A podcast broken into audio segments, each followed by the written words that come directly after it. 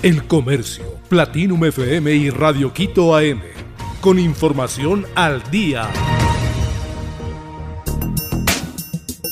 Gobierno posterga la entrega de la propuesta de reforma tributaria. El director del Servicio de Rentas Internas, Francisco Briones, señaló que la reforma tributaria será entregada en los próximos días y no este lunes 8 de mayo como se había anunciado.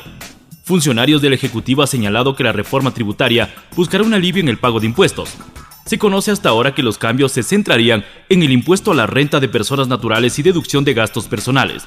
Aún no se conocen más detalles del proyecto en el que trabaja el Ejecutivo, sin embargo la Cámara de Comercio de Quito señaló que se ha mencionado que el costo tributario de esta nueva reforma tributaria bordearía los 200 millones de dólares y recaería sobre el sector productivo.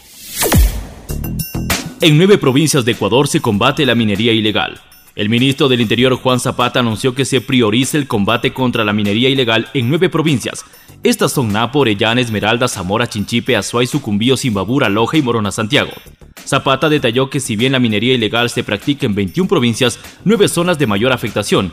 Los operativos se iniciaron en Orellana y Napo con mil efectivos de la Policía Nacional y de las Fuerzas Armadas.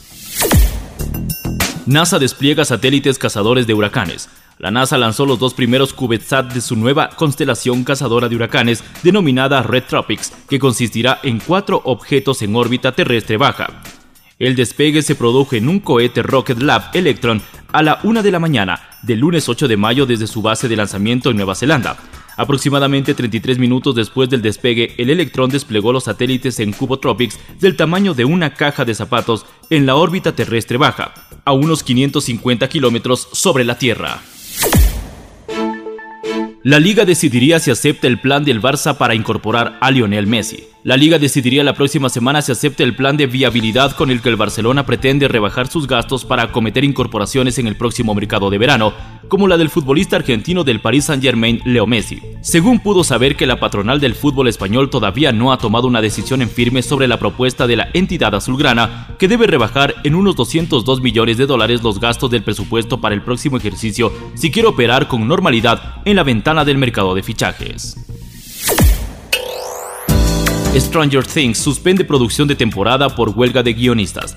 La producción de la quinta y última temporada de Stranger Things de Netflix se detuvo en solidaridad con la huelga en curso del Rights Guild of America, dijeron los creadores del programa según informa el portal The Daily Best.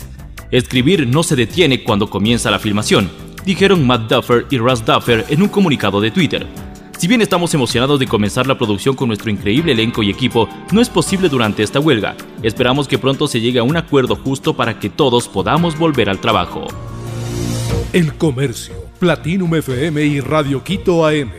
Con información al día.